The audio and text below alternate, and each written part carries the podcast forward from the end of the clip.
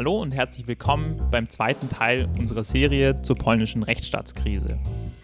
In der letzten Folge haben wir schon darüber gesprochen, wie die PIS-Partei im Jahr 2016 das polnische Verfassungsgericht übernommen hat, wie im Anschluss sie sich daran gemacht hat, den Nationalen Justizrat zu zerstören und wie sie dann ab Sommer 2017 versucht, die ganze Justiz zu übernehmen. Das macht sie insbesondere über zwei Wege. Einmal über die Richternennung und zum anderen über dieses Disziplinarische.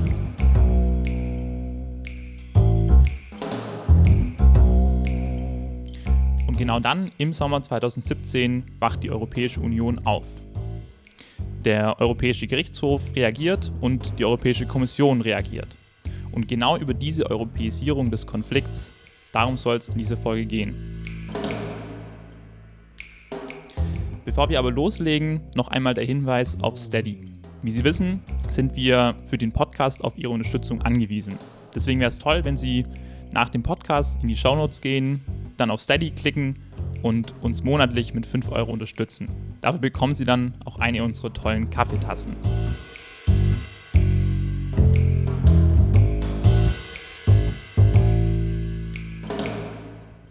Damit kann es auch schon losgehen. Mein Name ist Jochen Schlenk und Sie hören den Verfassungspod.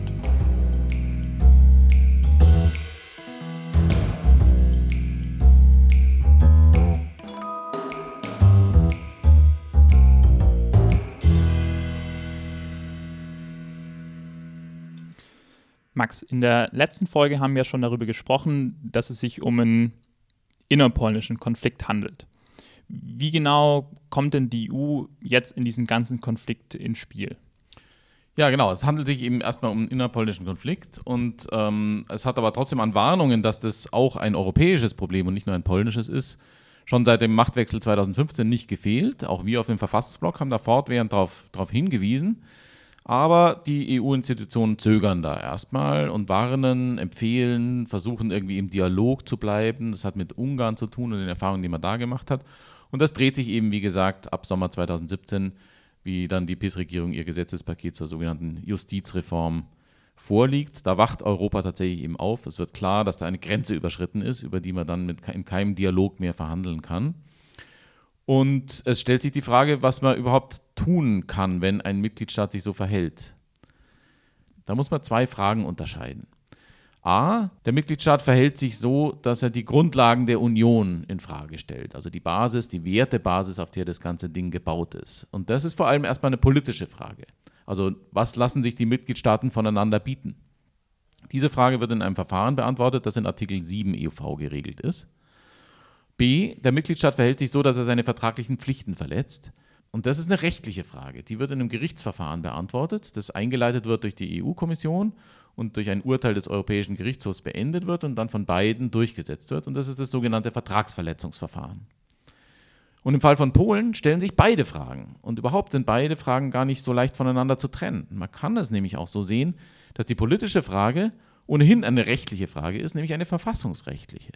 Die Grundlagen der Union, ihre Grundwerte sind ja vertraglich geregelt. Die stehen in Artikel 2 des Vertrags zur Europäischen Union.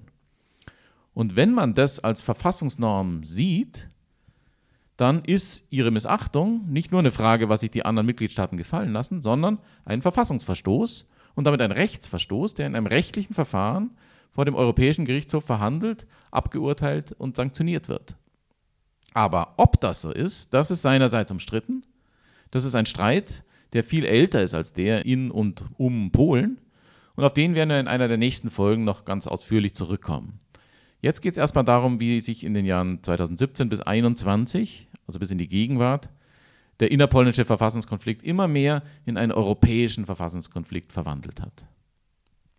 Ja, dann fangen wir doch mal bei der politischen Frage an, also bei dem Artikel 7 Verfahren. Vielleicht beschreibst du mal, wie das genau eigentlich abläuft und was es so ist.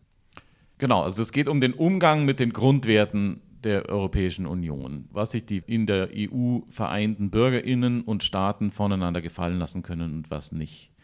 Und diese Grundwerte sind in, wie gesagt, in Artikel 2 geregelt und dazu gehört der Grundwert der Rechtsstaatlichkeit. Also es muss hinreichend sicher sein, dass ein Mitgliedstaat rechtsstaatliche Standards hat und eine unabhängige Justiz hat und dass die funktioniert, damit man überhaupt Mitglied der EU sein kann. Das ist eine Beitrittsvoraussetzung, die auch geprüft und gemonitort wird im Beitrittsprozess. Und wenn dann der Mitgliedstaat beigetreten ist, das Verfahren, das dann abläuft, wenn diese Grundwerte verletzt sind, ist eigentlich eben in den Artikel 7 geregelt. Das hat zwei Stufen. In der ersten Stufe wird erstmal eine, Zitat, eindeutige Gefahr einer schwerwiegenden Verletzung, Zitat Ende, dieser Grundwerte festgestellt. Und den Vorschlag macht dazu die Kommission im Regelfall, kann auch das Parlament machen, aber im Regelfall die Kommission. Und dann trifft der Rat mit drei Fünftel Mehrheit diese Feststellung einer solchen eindeutigen Gefahr.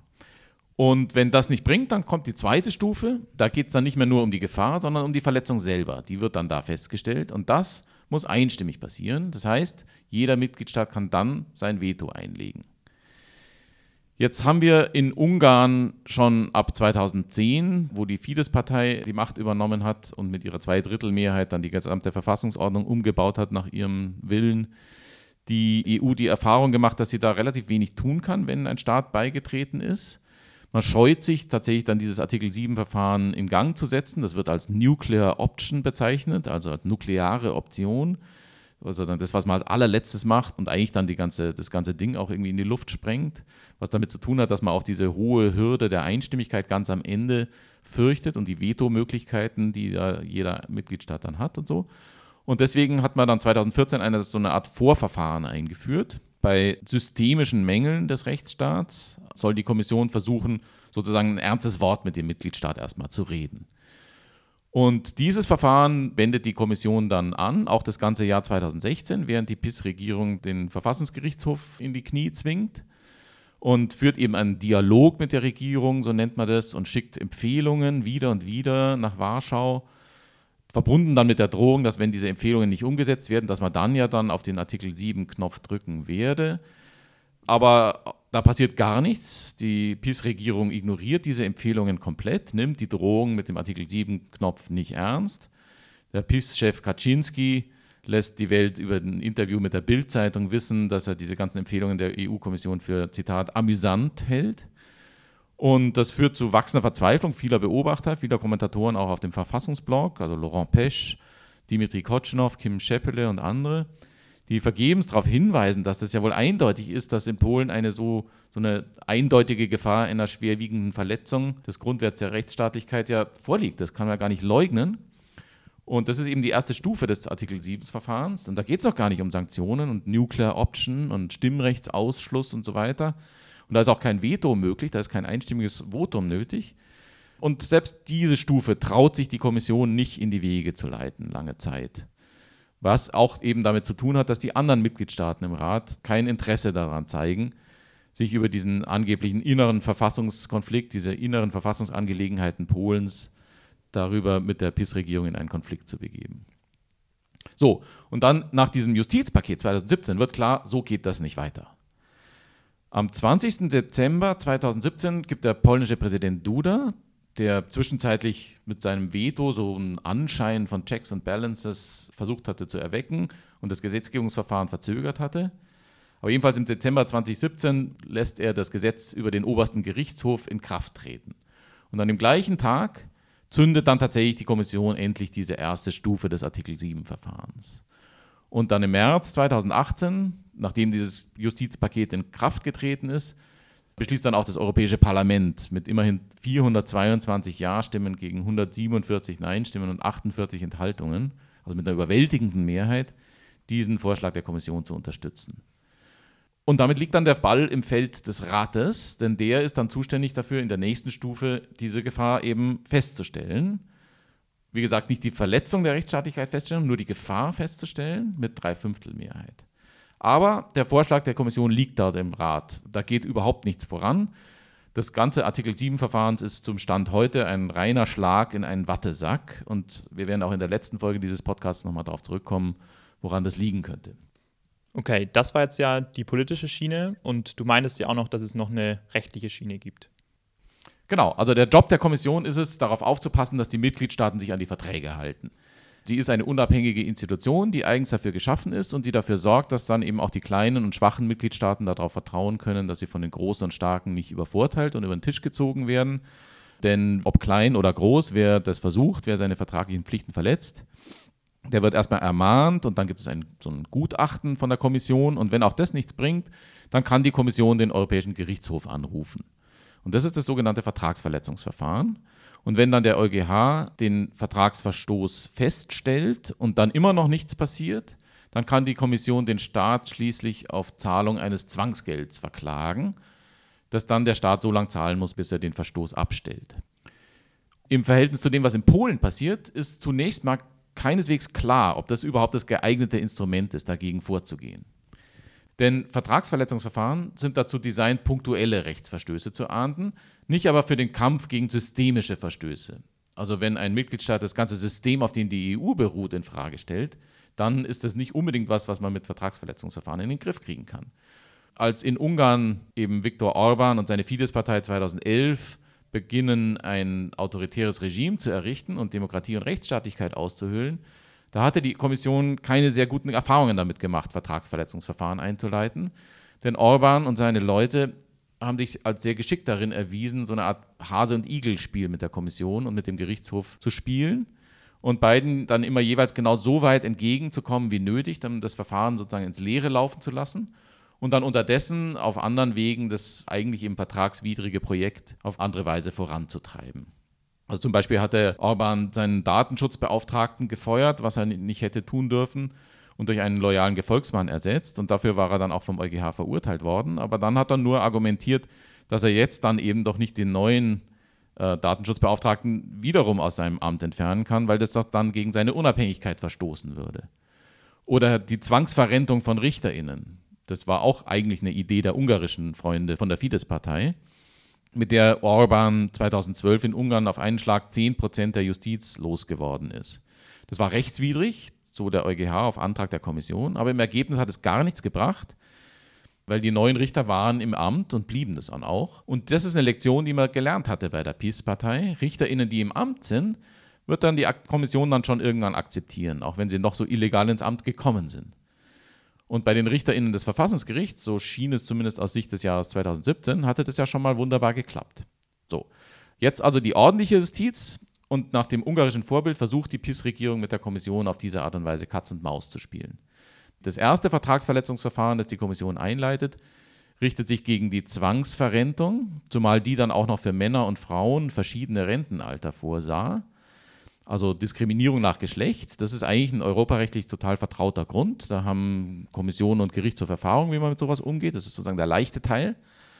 Aber während das Verfahren in Luxemburg läuft, versucht die PiS-Regierung der Klage den Wind aus den Segeln zu nehmen, dadurch, dass sie diesen Zwangsverrentungsteil dann nachträglich teilweise zurücknimmt, ohne aber eben von dem Übernahmeplan abzurücken.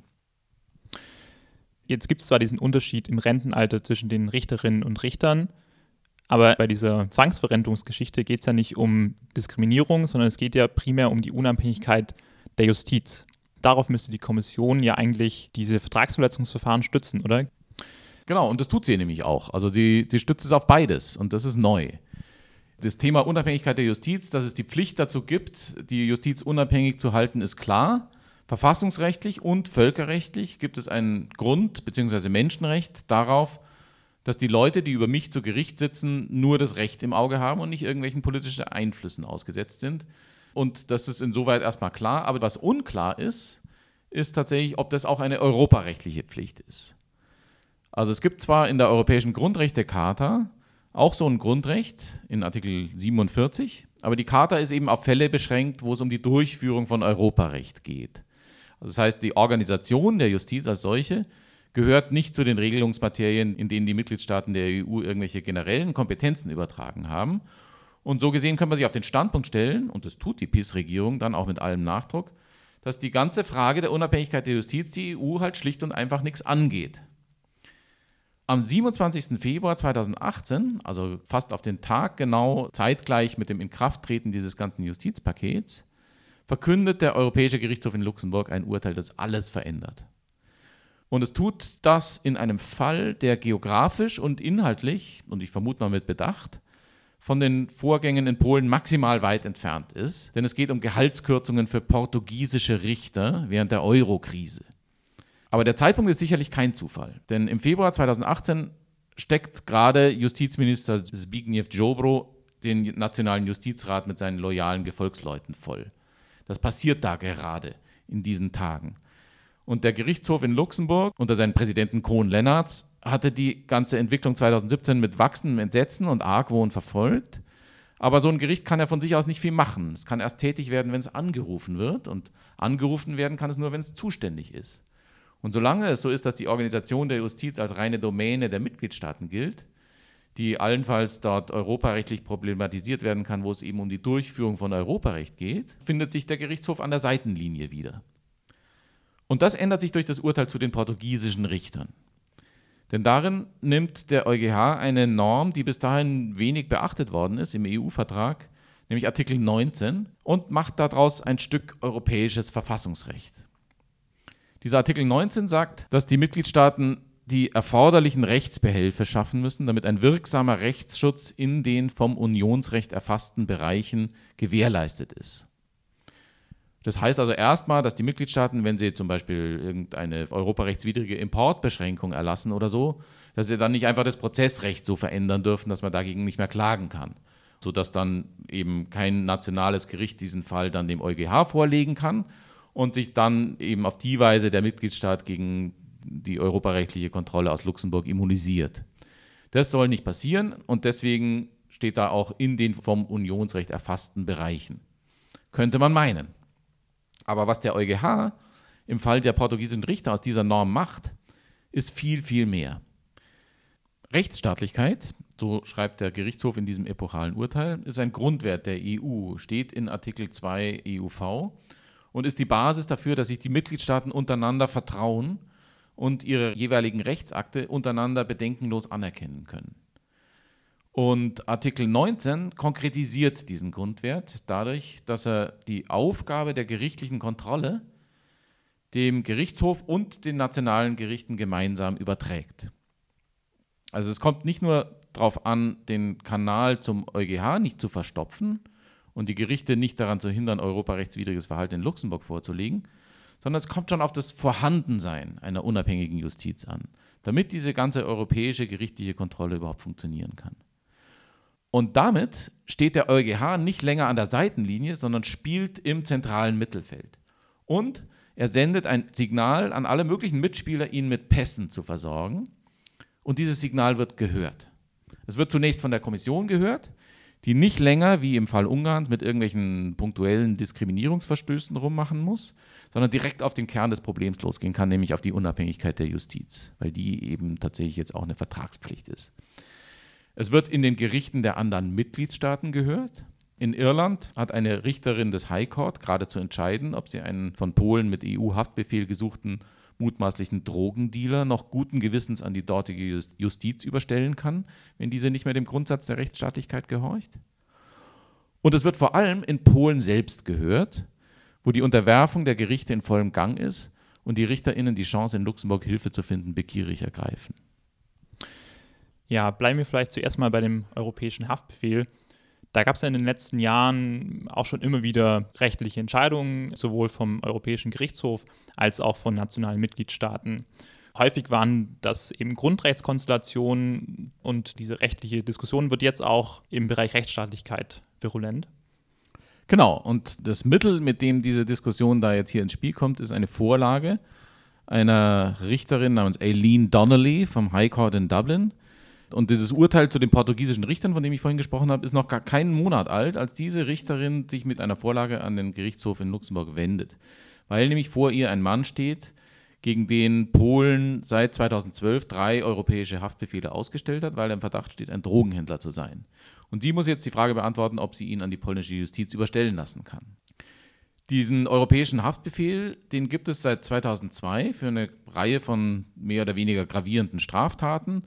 Und der funktioniert so, dass wenn ein Land gegen jemand einen solchen Haftbefehl ausstellt und der dann in einem anderen Land verhaftet wird, dann muss dieses andere Land diese Person überstellen, ohne nochmal selbst zu prüfen, ob der Haftbefehl rechtmäßig ist.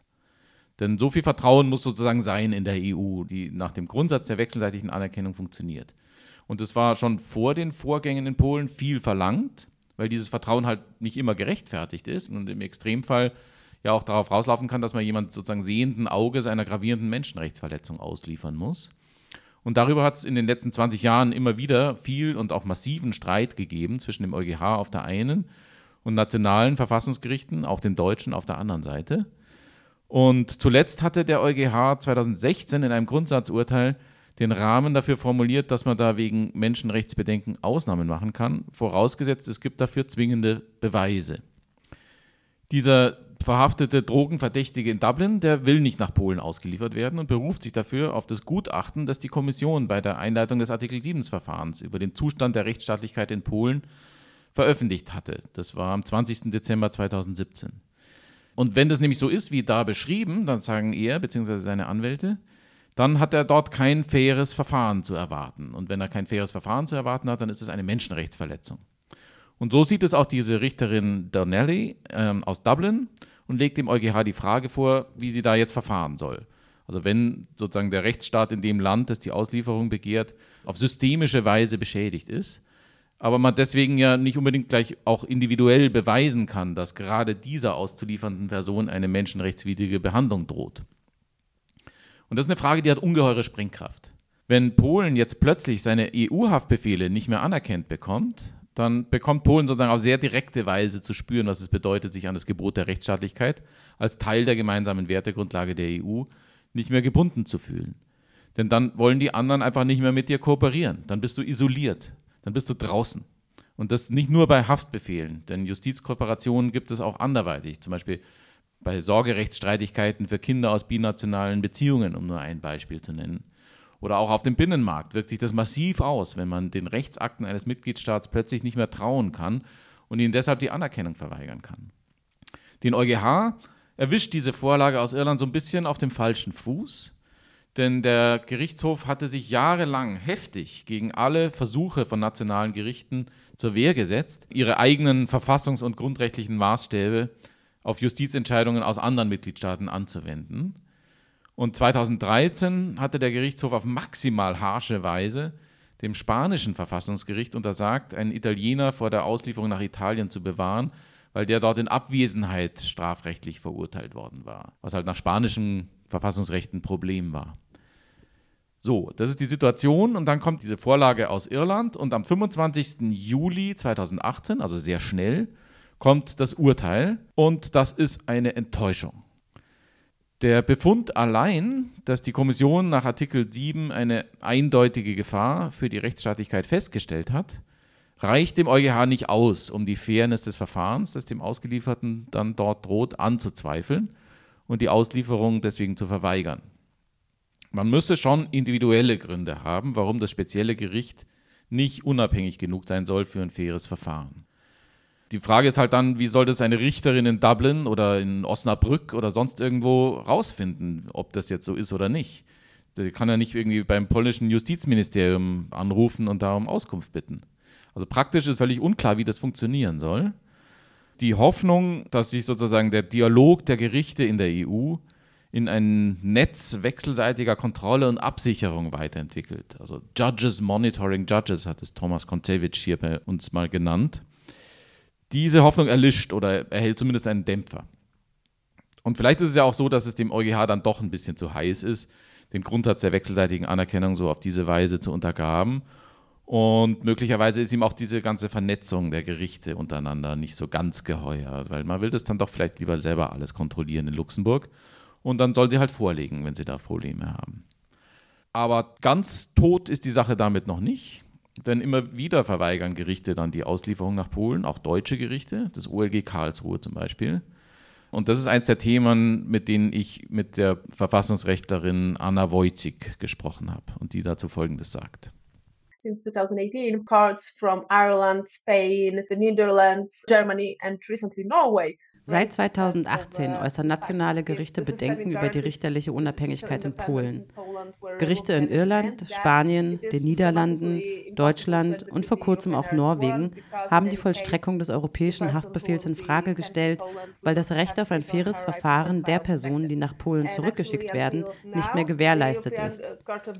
Der Europäische Gerichtshof hat bislang immer entschieden, dass es keine systematische Verweigerung der Vollstreckung des Haftbefehls geben kann. Stattdessen müssen die Gerichte in den EU-Mitgliedstaaten einen zweistufigen Test durchführen, um festzustellen, ob eine Person, die nach Polen zurückgeschickt wird, tatsächlich ein faires Verfahren bekommt. Für die Gerichte in anderen Ländern bedeutet das viel Arbeit, weil sie dann Informationen anfordern müssen, wer den Fall prüft und ob diese Person in einem Verfahren ernannt oder befördert wurde, an dem der Nationale Justizrat beteiligt war. So sieht momentan die Realität aus. Und das ist auch das Argument von Anwälten, wenn sie ihre Mandanten verteidigen und zum Beispiel vorbringen, dass die europäischen Haftbefehle nicht vollstreckt werden können. Außerdem könnte diese Rechtspraxis sich bald auch auf andere Rechtsbereiche erstrecken, einschließlich das Familien Familienrecht oder das Gesellschaftsrecht. Zum Beispiel hat der deutsche Botschafter in Polen vor kurzem in einem Interview gesagt, dass Unternehmer und Investoren aus Deutschland tatsächlich zum ersten Mal fragen, ob es sicher ist, in Polen zu investieren. Sie würden das zwar gern tun, beginnen aber zu befürchten, dass die Probleme hinsichtlich der Rechtsstaatlichkeit ihren Investitionen und ihren Unternehmen schaden würden but they are beginning to fear that the rule of law concerns would impair their investment in their businesses. Jetzt aber nochmal zurück zu dem Urteil des EuGHs zu diesen portugiesischen Richtern. Nicht nur ja die mitgliedstaatlichen Gerichte regieren darauf, sondern ja auch die Richter in, in Polen. Und die nutzen dieses Urteil, um gegen die sogenannte Justizreform der PIS-Partei vorzugehen. Wie genau läuft das denn ab? Genau, also dieses Urteil portugiesischer Richter und die Feststellung, dass es eine Pflicht, eine Vertragspflicht der Mitgliedstaaten gibt, ihre Justiz unabhängig zu halten, verändert auch für die RichterInnen in Polen vor Ort alles. Denn sie haben dadurch in dieser Situation extremen und oft auch ganz persönlichen Drucks, unter dem sie ja die ganze Zeit jetzt stehen, ein Ventil. Und zwar eins, das die PIS-Regierung trotz ihrer absoluten Mehrheit im Parlament nicht kontrollieren kann, nämlich das Europarecht. Das sieht vor, dass jeder Spruchkörper eines Gerichts in jedem Mitgliedstaat der EU dem Europäischen Gerichtshof in Luxemburg Fragen vorlegen kann, wenn er in einem Fall EU-Recht anwenden muss und nicht klar ist, wie er es auszulegen hat. Und das sind die sogenannten Vorlageverfahren und die sind der Hauptkanal, über den Fälle überhaupt zum EuGH gelangen. Und dieses Verfahren schafft sozusagen ein Bündnis zwischen dem EuGH und diesen vielen hundert nationalen Gerichten in allen Instanzen da draußen und dadurch vermittelt auch mit den Bürgerinnen und Bürgern der Union, die vor diesen Gerichten klagen oder verklagt werden. Also durch die Vorlageverfahren wird das Europarecht auch das Recht der Bürgerinnen und wird erfahrbar für sie in ganz normalen Zivil- und Straf- und Verwaltungsgerichtsprozessen und eben nicht nur ein Recht, das sozusagen zwischen den Mitgliedstaaten und für die Mitgliedstaaten und deren Regierungen irgendwie wirkt und gilt. So, wenn jetzt aber die Frage der Unabhängigkeit der Justiz direkt eine Frage des Europarechts ist, wie der EuGH eben in diesem Urteil portugiesische Richter im Februar 2018 geurteilt hat, dann heißt es, dass die polnische Justiz ihre eigene Unabhängigkeit per Vorlage in Luxemburg kontrollieren lassen kann. Tatsächlich in der zweiten Jahreshälfte 2018 beginnen da in Luxemburg die Vorlagen einzulaufen aus Polen. Die Säuberung der Gerichte und des obersten Gerichtshofs durch Zwangsverrentung ist im Sommer 2018 schon im vollen Gang. Und im August 2018 fragt der oberste Gerichtshof den EuGH, ob durch die Zwangsverrentung seiner Mitglieder und durch die Macht des Präsidenten verrentete RichterInnen trotzdem weiterzumachen zu lassen oder auch nicht weitermachen zu lassen, ob dadurch seine eigene Unabhängigkeit überhaupt noch gegeben ist. Und auch in den unteren Instanzen von diesen, machen von dieser Möglichkeit, den EuGH zum Kontrolleur und Garanteur ihrer eigenen Unabhängigkeit zu machen, RichterInnen in großer Zahl intensiven Gebrauch.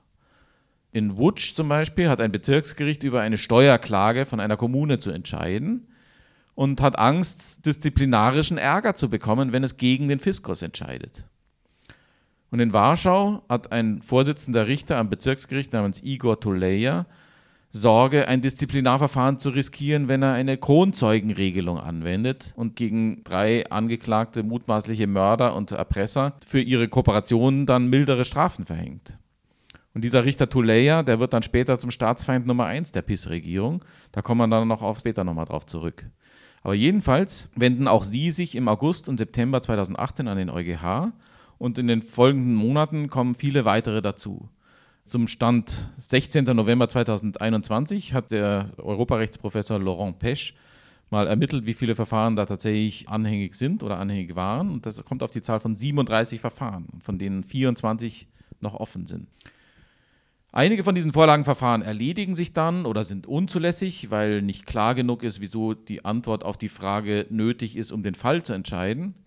Denn der EuGH will da jetzt nicht so, so eine Art Gutachter werden, der hypothetische Fragen über den Zustand der Rechtsstaatlichkeit in den Mitgliedstaaten beantwortet. Aber im September 2018 bekommt der EuGH dann tatsächlich den entscheidenden Pass zugespielt, den er glaubt, zu einem Treffer verwandeln zu können. Und der kommt von der Arbeitsrechtskammer des obersten Gerichtshofs. Also einer von diesen drei vorläufig noch nicht unterworfenen Kammern des obersten Gerichtshofs. Und diese Kammer legt dem EuGH drei Fälle vor von Richtern des obersten Verwaltungsgerichts, die die neue Altersgrenze von 65 überschritten hatten und sich dieser Evaluation durch den gekaperten Nationalen Justizrat nicht beugen wollten oder eben von diesem dann schon negativ evaluiert worden waren und deswegen nicht weitermachen konnten. So, und für deren Klagen wäre eigentlich jetzt nach diesen neuen Gesetzen diese neu geschaffene Disziplinarkammer zuständig, statt der sonst zuständigen Arbeitsrechtskammer. Und was die Arbeitsrechtskammer jetzt wissen will, ist, ob sie nicht doch zuständig ist gegen das, was da eigentlich im Gesetz steht, weil ja eben diese Disziplinarkammer nicht als unabhängiges Gericht durchgeht. Und dahinter richtet sich die Frage auf den gekaperten Nationalen Justizrat, der die Mitglieder der Disziplinarkammer ausgewählt hat und die Ursache dafür ist, warum sie nicht als unabhängiges Gericht gelten kann. Kurzum, hier geht es also um die beiden Kernstücke dieser PIS Justizreform in Anführungszeichen und der ganzen Unterwerfung der unabhängigen Justiz. Und bis dann der EuGH sein Urteil darüber fällt, vergehen noch ein paar Monate. Aber immerhin hat er jetzt schon mal diesen Fall anhängig bei sich und das ist jetzt erstmal entscheidend. Jetzt kann er sozusagen diese beiden Kernstücke sich direkt vor die Flinte holen. Und jetzt als dritten Akteur hattest du vorhin noch die Kommission erwähnt, die ja ebenfalls auch auf dieses Urteil des EuGHs zu den portugiesischen Richtern reagiert. Wie genau sieht denn da die Reaktion aus? Genau, also die Kommission wird auch erneut aktiv, während diese ganzen Verfahren laufen und verklagt im Oktober 2018 ein zweites Mal Polen beim EuGH und vor allem beantragt sie diesmal eine einstweilige Anordnung. Das heißt, der EuGH soll erstmal anordnen, dass der verklagte Staat mit dem, wofür er verklagt worden ist, aufhören soll, bis das Urteil ergeht, damit er keine vollendeten Tatsachen schaffen kann. Das tut der EuGH und tatsächlich räumt die PiS-Regierung diese Zwangsverrentung am obersten Gerichtshof im November, Dezember 2018 durch eine Gesetzesänderung rückwirkend wieder ab. Jetzt kann man sich fragen, ob sich dadurch nicht dann dieses ganze Vertragsverletzungsverfahren erledigt hat. Das könnte man meinen, weil schließlich sind diese zwangsverrenteten Richter wieder im Amt. Aber das ist nicht der Standpunkt, auf den sich der EuGH stellt. Am 24. Juni 2019 verkündet er sein Urteil und macht dabei in machtvollen Worten klar, dass er seine im Jahr zuvor begründete europäische Verfassungsdoktrin über die Unabhängigkeit und Unparteilichkeit der nationalen Gerichte zum Schutz der polnischen Gerichte vor dem Zugriff der PiS-Regierung einzusetzen gedenkt. Im Oktober 2019 verklagt dann die EU-Kommission ein drittes Mal Polen. Diesmal wegen der nicht unabhängigen Disziplinarkammer, aber ohne eine einstweilige Anordnung zu beantragen. Denn mittlerweile haben Europawahlen stattgefunden. Wir haben eine neue Kommission, wir haben eine neue Kommissionspräsidentin an ihrer Spitze, Ursula von der Leyen. Und sie hatte nicht als Spitzenkandidatin zur Wahl gestanden, sondern von der Leyen wird von den Regierungen der Mitgliedstaaten als Kommissionspräsidentin durchgesetzt. Anders als der niederländische Sozialdemokrat Franz Timmermans zum Beispiel, der in der vorherigen Kommission den Kampf gegen die Rechtsstaatspolitik der PiS-Regierung angeführt hatte. Und was das im konkreten Zusammenhang hier bedeutet, dazu habe ich mit dem Politikwissenschaftler und EU-Experten Dan Kellerman von der Rutgers Universität gesprochen. Von der Leyen konnte nur mit den Stimmen der PIS und der Fidesz zur Kommissionspräsidentin uh, gewählt werden. Sie hatte deren Unterstützung durch die Abgeordneten im Europäischen Parlament, die sie umworben hat, und natürlich hatte sie die Unterstützung ihrer Regierung im Europäischen uh, Rat. Und sie hat gewonnen. Man hat sofort gesehen, dass sie sich dafür erkenntlich zeigt, als sie unmittelbar nach ihrer Wahl eine Bemerkung darüber machte, dass niemand uh, perfekt sei und wir versuchen müssten, diese Probleme durch Dialog zu lösen. Und das ist ein Zeichen für den dreckigen Deal, den sie eingegangen ist. Jetzt ist die Kommission ja kein einheitlicher Akteur. Dan Kellerman erklärt das so. Speziell wenn es um die Rechtsstaatlichkeit geht, gibt es natürlich große Unterschiede innerhalb der Kommission. Es gibt einige Kommissare und Kommissarinnen, die einen stärkeren Standpunkt einnehmen und Vertragsverletzungsverfahren, den Rechtsstaatmechanismus und andere Instrumente viel selbstbewusster zur Verteidigung von Rechtsstaatlichkeit und Demokratie einsetzen wollen. Hier sind vor allem zu nennen Franz Timmermans, der Vizepräsident der Kommission und Kommissar für Klimaschutz, Vera Jourova, Vizepräsidentin der EU-Kommission und Kommissarin für Werte und Transparenz und Didier Reinders, der Kommissar für Justiz und Rechtsstaatlichkeit. Auf der anderen Seite gibt es aber auch die appeasement-orientierten Kommissare und Kommissarinnen. Zu denen würde ich vor allem von der Leyen zählen, der hier eine Schlüsselrolle zukommt. In dieser Hinsicht folgt sie sehr stark der Linie ihrer Mentorin Merkel im Hinblick auf Appeasement und Ermöglichung von Autokraten. Ich denke schon, dass innerhalb der Kommission ein Kampf ausgetragen wird der dringt nicht immer an die Öffentlichkeit, weil die Kommission versucht, das intern zu regeln. Aber letztlich ist von der Leyen hier natürlich die mächtigste Akteurin. So, wir sind also im Oktober 2019 und während die Europäische Kommission so ein bisschen auf der Bremse steht, geht es beim EuGH jetzt Schlag auf Schlag. Viele Urteile stehen da nämlich an. Genau, im November 2019, also am Anfang des Monats, kommt erstmal das Urteil zur Zwangsverrentung der RichterInnen an den unteren Instanzen.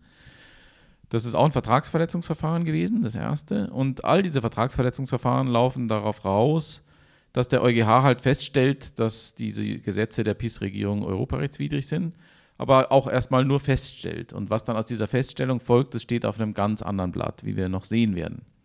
Aber wenige Tage später, am 19. November 2019, kommt ein weiteres Urteil vom EuGH. Und das hat das Potenzial, die PIS-Pläne ganz unmittelbar und direkt zu bedrohen. Da geht es nämlich um diese schon erwähnte Vorlage der Arbeitsrechtskammer des obersten Gerichtshofs.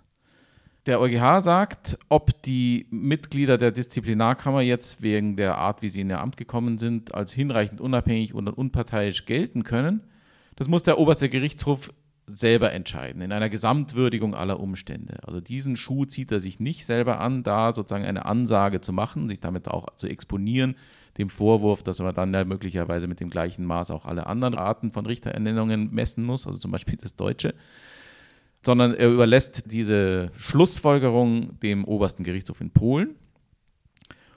Aber wenn es so ist, und das liegt ja nur einigermaßen nahe, dann hat es eine höchst explosive Folge, denn dann heißt es, dass die Arbeitsrechtskammer die Rechtsvorschriften die die Errichtung der Disziplinarkammer regeln und die dann eben mit dem Europarecht unvereinbar sind, unangewendet lassen muss. Das ist der sogenannte Vorrang des Europarechts und auf den werden wir in einer der nächsten Folgen dieses Podcasts noch ganz ausführlich zurückkommen. Das ist sozusagen der ganz große Knackpunkt hier, was die europäische Ebene dieser Verfassungskrise betrifft. So, das bedeutet, dass alles, was die PIS-Regierung in polnische Gesetze reinschreibt und um die Unterwerfung der Justiz voranzutreiben, sozusagen ins Leere geht. Das steht da drin im Gesetz, aber die polnischen Gerichte sind verpflichtet, es unangewendet zu lassen. Der EuGH gibt ihnen damit eine mächtige Waffe in die Hand, sich gegen die Angriffe der PIS-Regierung zur Wehr zu setzen, aber damit auch die Verantwortung, mit dieser Waffe nicht nur ihre eigene Unabhängigkeit, sondern auch die gesamte europäische Rechtsgemeinschaft zu verteidigen. Es geht jetzt um den Vorrang des Europarechts. Aus einem innerpolnischen Konflikt um die polnische Verfassung ist ein europäischer Konflikt um die europäische Verfassung geworden. Und damit bringt der Gerichtshof auch sich selbst in eine mächtige, aber auch heikle und exponierte Position. Denn einerseits stellt er sich damit insoweit als so eine Art europäisches Verfassungsgericht auf, das nicht nur innerhalb der Politiken, die die Mitgliedstaaten an die EU übertragen haben, deren Handeln auf seine Rechtmäßigkeit kontrolliert, sondern im Namen der Rechte der Bürgerinnen und Bürger über den Zustand der gesamten europäischen Verfassungsordnung wacht, jedenfalls was die Organisation der Justiz betrifft hier mal. Und andererseits ist nicht völlig klar, ob er diesen Machtanspruch auch wirklich einlösen kann, denn er selbst kann ja wenig machen, um dem Europarecht in den Mitgliedstaaten zur Geltung zu verhelfen. Er braucht dafür die nationalen Gerichte, die ihm diese Fälle vorlegen zur Vorabentscheidung. Erstens und zweitens dann auch diese Vorgaben in ihren Entscheidungen beachten und danach ihre Fälle entscheiden. Und wenn die nationalen Gerichte, aus welchen Gründen auch immer, das nicht mehr tun, dann fällt die ganze Rechtsgemeinschaft auseinander. Dann hat der Gerichtshof in Luxemburg womöglich bald nicht nur als europäisches Verfassungsgericht, sondern ganz generell nicht mehr so viel zu melden. Und darunter leidet dann das europäische Recht überhaupt. Und genau da setzt die Reaktion der PIS-Regierung dann nämlich an. Die polnischen Gerichte werden mit aller Brutalität in die Mangel genommen, damit sie nur ja nichts mehr nach Luxemburg vorlegen. Wie die PIS-Regierung das macht und in welche Situation sie die EU-Institutionen damit bringt und welch ungeheuren Druck viele mutige RichterInnen in Polen im Augenblick standhalten müssen, das ist das Thema der nächsten Folge dieses Podcasts.